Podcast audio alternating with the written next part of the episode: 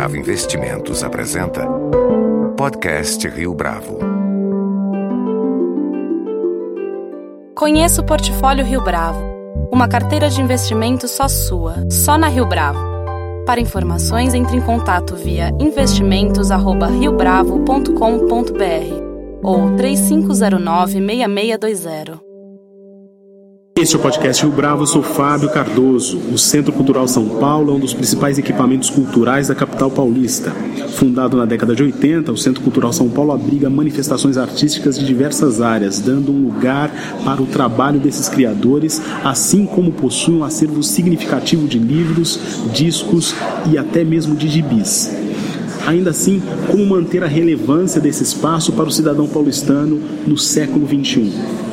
Desde janeiro de 2017, o diretor do Centro Cultural São Paulo, o jornalista, músico e escritor Cadão Volpato, que é o nosso entrevistado de hoje no podcast Rio Bravo.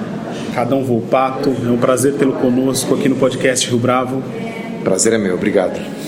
Em relação a sua relação com a cultura sempre foi orgânica, se a gente puder classificar dessa forma. Né? É, jornalista cultural, músico, escritor. E você, nesse tempo de 2016 para cá, 2017 mais precisamente, fez uma travessia, agora ocupando uma posição administrativa aqui no Centro Cultural São Paulo. Duas perguntas aqui. Primeira, o que te fez aceitar esse convite? E a segunda, quais são as principais dificuldades dessa passagem de um lado para o outro? Bom, eu na verdade fui surpreendido pelo convite foi de fato uma surpresa. Eu não esperava esse tipo de convite, porque o André Sturm, que é o secretário da Cultura, é meu amigo, enfim, me conhece há muito tempo, mas eu não suspeitava que algo assim pudesse acontecer. Eu achei que, enfim, ele me convidou e acho que talvez pela, pela surpresa do, da, da pergunta, que foi direta, tipo assim, você é curto e grosso, quero que você dirija o Centro Cultural São Paulo. Diante disso, eu, eu resolvi aceitar de cara, porque na verdade a minha vida tem sido meio movida por esses desafios assim esquisitos, sabe?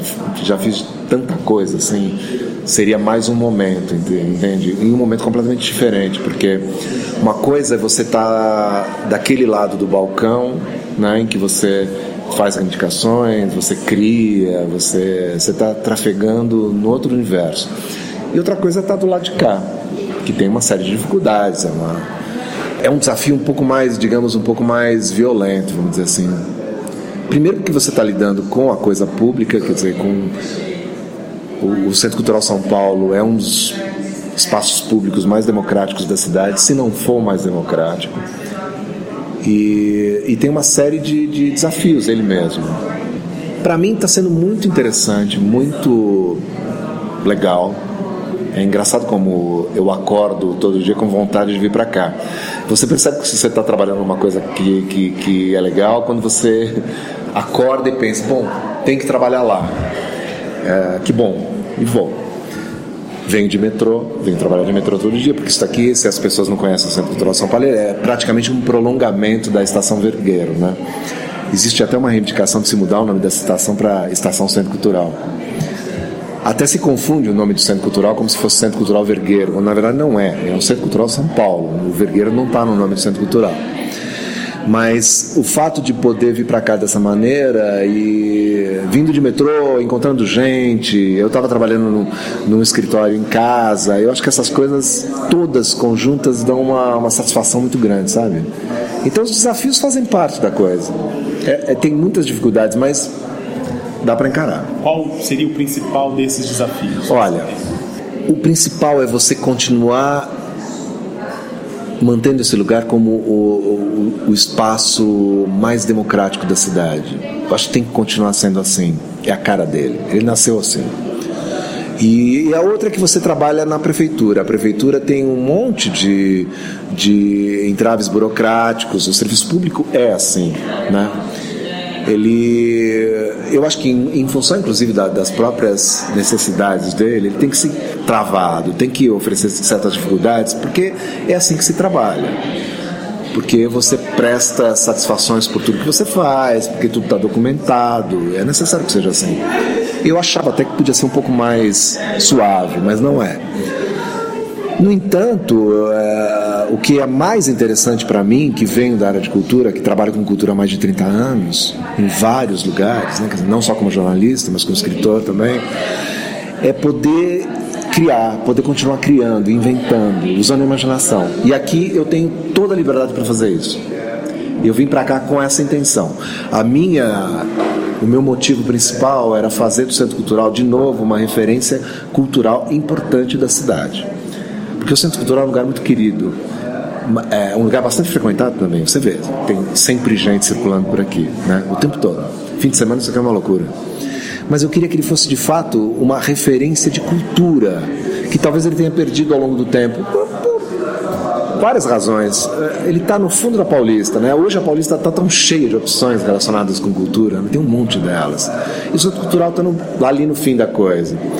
Eu acho que ele tem que ser uma referência real para a cidade. É, esse é o desafio. E é isso que o André me pediu para fazer.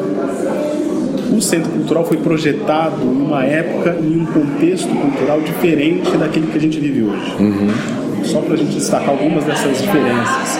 Ele foi inaugurado no início dos anos 80, é, no fim da ditadura militar, no período em que havia condições econômicas para investimento em um centro cultural multidisciplinar. Você estava comentando agora há pouco a respeito desses entraves burocráticos em relação à prefeitura hoje. Um deles é o fator orçamentário. Isso. Uh, você frequentou o centro cultural naquele início.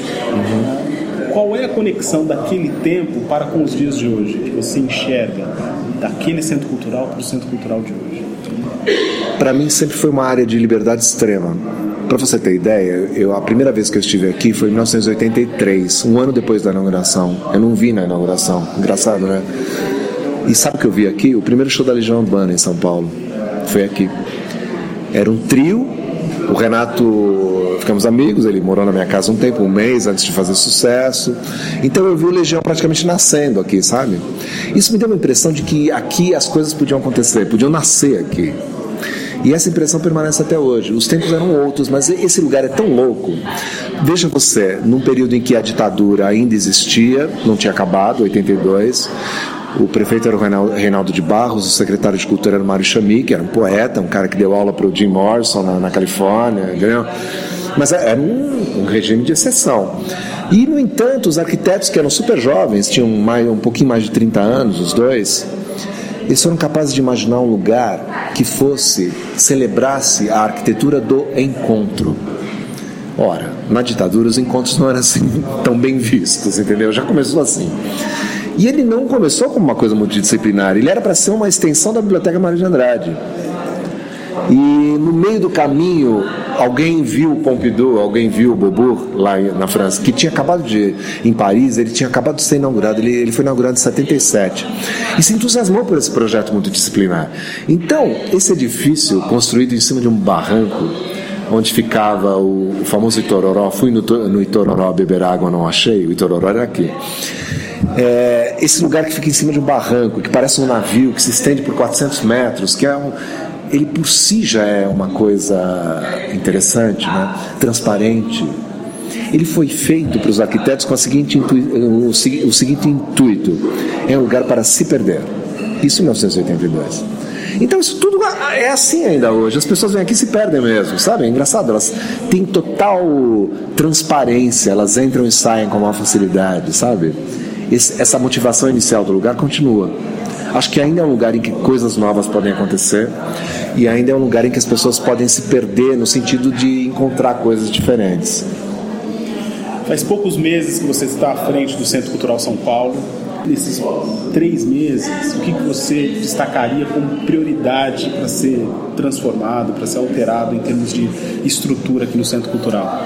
Olha, são três meses. Veja você, comecei em janeiro, né? Estamos em abril, comecinho de abril, é isso. É, é, tão pouco tempo, mas parece tão intenso, parece que eu há muito mais tempo.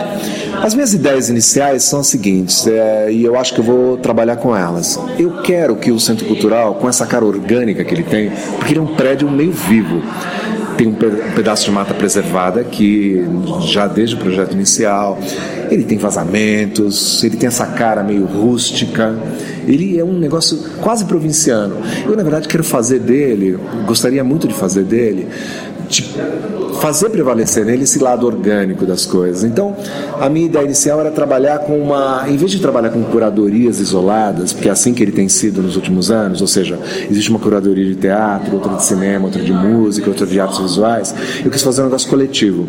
Então, a minha intenção é, ao longo do ano, fazer atividades coletivas, grandes.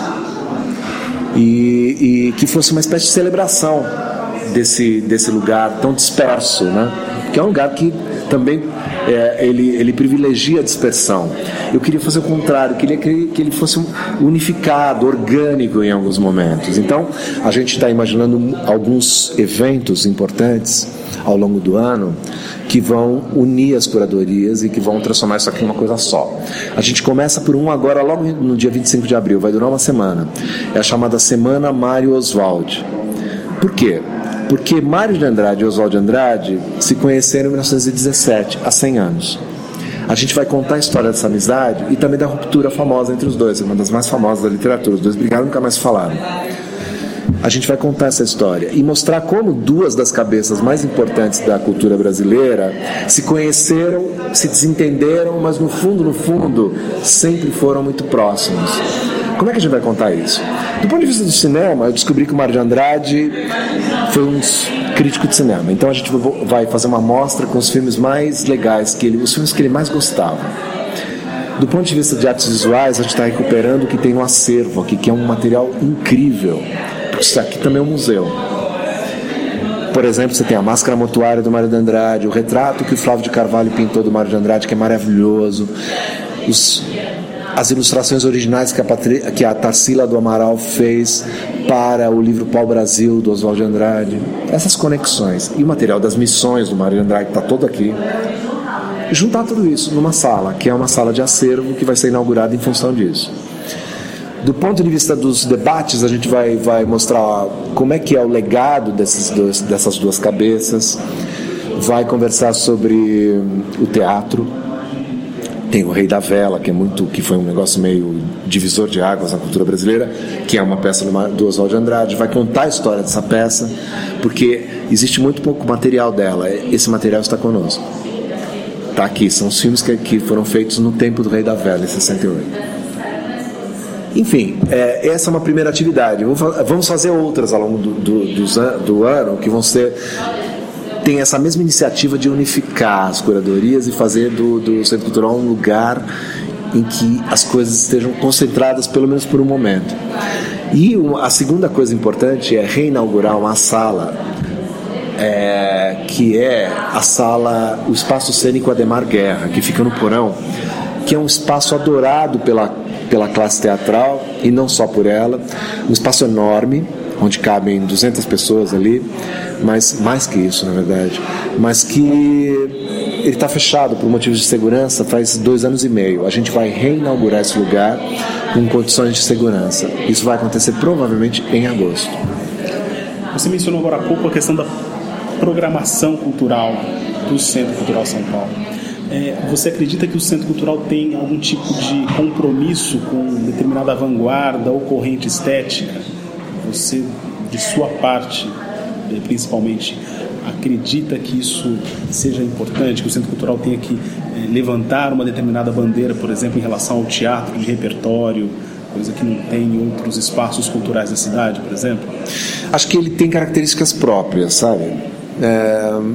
Eu queria que fosse o contrário, que fosse um espaço realmente democrático para que todas as manifestações artísticas pudessem é, se expressar aqui acho que ele tem uma cara e que eu acho muito simpática, eu gosto muito disso. O cinema, por exemplo, além de ter as salas que são tocadas pelo SP Cine e que tem uns filmes mais do mainstream, assim, ele tem uma sala em que a gente consegue colocar mostras que são mostras malucas, assim, e que são muito interessantes para os cinéfilos, que os cinéfilos formam um público muito, muito presente aqui. Então a gente é uma tradição, a gente atende a isso.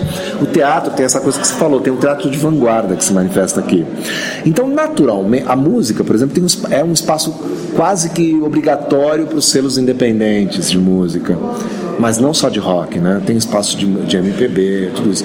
Acho que acabou tendo uma cara própria. Assim como os grupos musicais, assim, o hip hop, o pessoal do K-pop ocuparam os corredores e, e fazem desses corredores uma festa, essas manifestações culturais e artísticas também acharam um espaço delas, que é o Centro Cultural.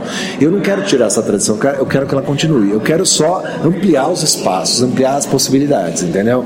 Então, do ponto de vista, por exemplo, tecnológico, a gente vai receber coisas aqui que eu acho que tem que vão ter uma importância muito grande para a comunidade em torno, sabe? Essa coisa do K-pop, da, da, da, Coreia, que é muito presente aqui, por conta da vizinhança, inclusive, a gente vai ampliar, potencializar essas coisas. É um espaço que cabe tudo, viu, na real. Então eu quero que continue sendo assim. Eu queria que você comentasse um pouco a respeito disso. Como é que você vê eh, essa mobilização eh, orgânica, natural dos jovens que vêm aqui e dançam nos corredores do Centro Cultural? Isso não é de agora, isso vem de alguns é. anos. Como é que você percebe isso? Cara, é um espaço deles, ocupado e ponto. É muito engraçado isso.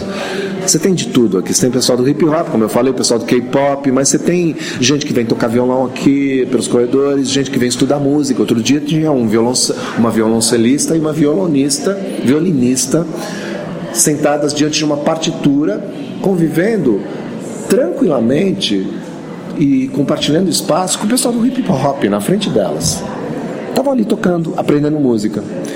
É um espaço de estudo, as pessoas vêm para a biblioteca para estudar e de fato isso acontece. Você vê gente estudando o tempo todo ali. A biblioteca é imensa. Eu queria que as pessoas dessem mais atenção para os livros que elas emprestassem mais livros, que elas lessem mais os livros. Isso é um desafio que toda biblioteca no mundo está se sentindo, né? Como, é, como conviver com as novas tecnologias, com as novas formas de leitura a gente vive esse desafio aqui. E a gente está tentando achar um jeito de que essas coisas convivam. O sujeito que traz um laptop para trabalhar na biblioteca, que tenha vontade de pegar um livro e, e levar esse livro para casa para ler. Por que não? Porque literatura é isso, a ficção da, da, grandes alegrias, a não ficção também, entendeu? É mostrar que esses mundos todos são convivíveis e possíveis, entendeu? E você tem algum tipo de estratégia já delineada nessa direção? É, essa era uma das minhas perguntas. Como é que a biblioteca hoje ainda se faz é, relevante? O acervo é, do Centro Cultural São Paulo é notável, não só pelos livros, mas também pela biblioteca. Exato. Que é, é, é admirável, é mencionada internacionalmente, inclusive. Como é que você percebe essa oportunidade de tentar reativar isso em termos de audiência, em termos de acesso para as pessoas que frequentam o centro cultural? Uma das coisas que eu pensei logo de cara quando eu vim aqui, como eu estudar área de literatura, gosto muito, é o meu barato, escrevi oito livros, enfim, eu tenho uma, uma relação com ficção muito forte, é que eu achava que a literatura tinha que estar mais presente aqui, fisicamente, inclusive. Então, a gente está fazendo um, um, um evento mensal chamado Pontos de Encontro, Leituras, em que a gente traz os autores para falar aqui pessoalmente, na praça da biblioteca. Quando tem alguma coisa relacionada de cinema, com as obras deles, a gente mostra os filmes, debate sobre os filmes também. É uma conversa orgânica também. Eu acho que orgânica é uma palavra que cai muito bem aqui, né? Precisa a cara disso aqui, né? Mas é sempre tentar atrair as pessoas para eventos físicos em que, em que os assuntos relacionados com os livros estejam sendo discutidos. Também do ponto de vista da exposição dos livros, a gente está pensando numa forma de colocar os livros de um jeito mais ao alcance da mão. Sabe que essa biblioteca é uma das poucas bibliotecas que nasceram de uma forma horizontal. O intuito dos arquitetos originalmente é fazer com que os livros estivessem ao alcance da mão. Porque você sabe, normalmente as bibliotecas têm essa cara mais verticalizada, né? O bibliotecário vai lá, pega o livro, traz para você, sobe numa escada gigante, né? Você pensa assim numa biblioteca. Essa ela foi feita para ser ao alcance da mão. E a gente quer que esse alcance da mão seja real. Então, que os livros, talvez algumas capas estejam viradas para as pessoas, que elas tenham. Quando você vai numa livraria, você vê os livros expostos com a capa. Acho que isso é um é jeito mais atraente de você se aproximar do livro.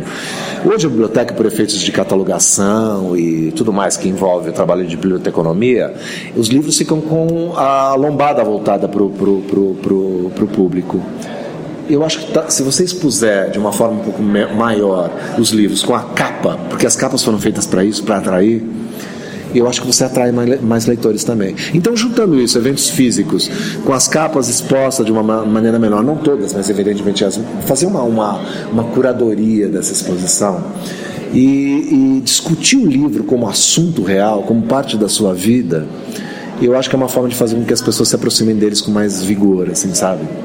Com mais facilidade também. A gente mencionou isso logo no começo dessa conversa, Adão. Como é que o Centro Cultural enfrenta esse cenário de maior escassez no tocante às verbas públicas? Então, é de fato um cenário de escassez muito grande. Agora, curioso, né? Eu comecei com isso. Eu não tive dinheiro, comecei sem dinheiro. Então, tudo que eu tenho feito também é uma tábula rasa em relação à relação que a gente estabelece com o dinheiro público. Tudo que eu faço aqui é pensado e sempre pensado em termos modestos, no sentido de dinheiro, de verba, mas sempre também pensado com arrojo, sabe? Eu não vou pensar pequeno porque eu tenho verbas pequenas, eu penso grande e tento saber como é que a gente vai conseguir ter esse dinheiro quando ele for necessário. Então a gente também vai ter que lidar com patrocínios, vai ter que lidar com, com dinheiro que não está na, na, prefeitura, um dinheiro que não está não, não tá no Estado, ele está fora dele. Eu acho que é uma função pública, inclusive, das corporações trabalharem com esse dinheiro de uma forma que retorne para a população. Então, se eu vou fazer um evento aqui que precise de patrocínio, eu vou atrás desse patrocínio. Vou tentar arrecadar um jeito de um dinheiro que possa me ajudar a transformar esse, esse evento num, de fato num evento democrático e bacana, bem feito, porque não, não dá para baixar o nível. Eu acho que eu aprendi muito isso ao longo do tempo, dos anos, sabe? Você não baixa o nível com as pessoas só porque você está em dificuldades. Você tem que levar o nível. Você tem que chegar com uma proposta a melhor possível sabe? Porque é assim que você atrai as pessoas. Se você parte do, do pressuposto que você não tem nada e você vai fazer nada para as pessoas, você não vai ter ninguém aqui dentro. Então eu acho que você tem que pensar sempre em estratégias elevadas e pensar, usar a imaginação para tentar fazer o melhor possível.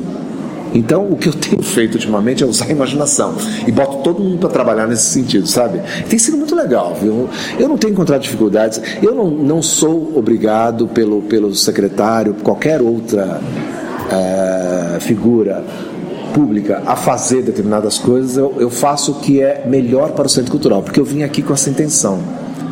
É, eu vim aqui para fazer o melhor. E acho que todo mundo que trabalha na secretaria tem essa, essa vontade. O próprio secretário é assim, o André é assim. A gente veio aqui pra, porque a gente tem um, uma função pública, um desafio de fazer o melhor entendeu? E cultura é uma coisa que as pessoas não sabem, mas elas precisam tanto, entendeu? Mesmo quando elas desconhecem essa, essa, quando elas, você percebe quando as pessoas encontram as coisas belas, quando elas encontram as coisas intrigantes, as coisas que vão dar, vão, que fazem elas pensar, elas, elas começam a agir de forma diferente. A cultura para mim e a educação são as duas bases necessárias para fazer qualquer pessoa um pouco melhor. Adão Volpato, muito obrigado pela sua participação, pela sua entrevista para o podcast Rio Bravo. Eu que agradeço muito. Tomara que tenha sido interessante aquilo que eu falei. Tá bom? Um abraço, obrigado. Com edição e produção de Leonardo Testa, este foi mais um podcast Rio Bravo. Você pode comentar essa entrevista no SoundCloud, no iTunes ou no Facebook da Rio Bravo.